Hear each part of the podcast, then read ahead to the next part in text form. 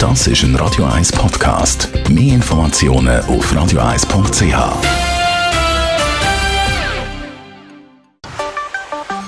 Der Finanzratgeber auf Radio 1 wird Ihnen präsentiert von der UBS.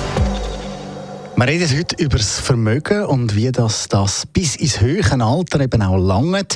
Einige von der Radio 1 Hörerinnen und Hörer stehen ja vielleicht kurz vor der Pensionierung. Anderen geht es so wie mir und da ist das Ganze noch weit entfernt. Stefan Stotz von der UBS, was muss man denn da beachten? Ich glaube, bevor man startet, ein, ja, einen guten Blick in, in die Geschlechtersituation hinein, oder? Mhm.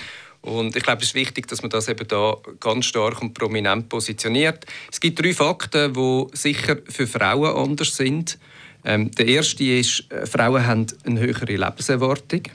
Ähm, die liegt heute so, dass wenn man eine Frau 50 Jahre alt ist, dass ihre Lebenserwartung bei 36,5 ist und bei den Männern wäre es nur 33,3. Das heißt, Frauen leben drei Jahre länger, das muss finanziert werden.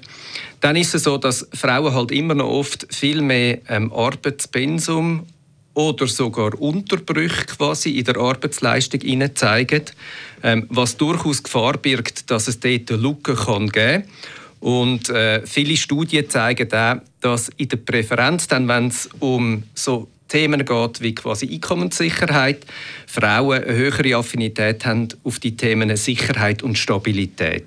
Wichtige Fakten, danke vielmals für das. Da stellt sich natürlich die Frage, ja, wie groß ist denn mein Einkommen, wenn ich dann eben mal in den Ruhestand gehe? Im Zeitpunkt vom Ruhestand haben Sie so recht, ja, aus den Beiträgen aus der ersten Säule, sprich eben aus der AHV-Rente. Dort ist es aktuell so, dass Mindestrente bei 1195 und Maximalrente bei 2390 Franken ähm, pro Monat liegt. Dann kommt dazu ein Einkommen aus einer allfälligen zweiten Säule. Das ist das, was Sie in die Pensionskasse zusammen mit dem Arbeitgeber eingezahlt haben. Das ist entweder beziehbar, kommt aber aufs PK-Reglement darauf an, als Kapital oder Rente oder in einer Mischform. Das kann man sicher berücksichtigen.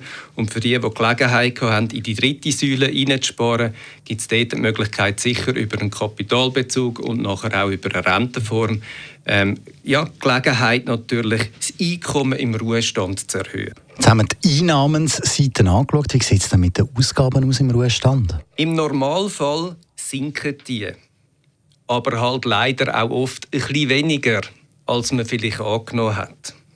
So eine Faustregel sagt, dass die Ausgaben im Ruhestand noch etwa 80 Prozent von dem sind durchschnittlich wie vorher. Aber Sie wissen das auch. Plötzlich muss man ein Auto kaufen oder plant eine Reise oder will an der eigenen Wohnung oder am Haus etwas renovieren.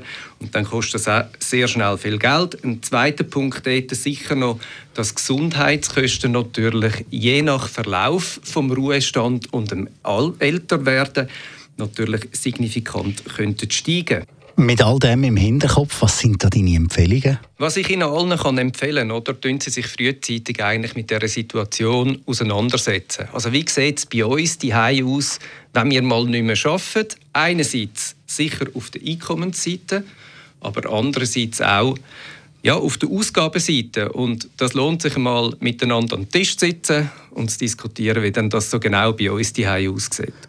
Danke vielmals. Stefan Stotz von der UBS, der nächste Finanzratgeber dann heute in einer Woche. Das ist ein Radio 1 Podcast. Mehr Informationen auf radio1.ch.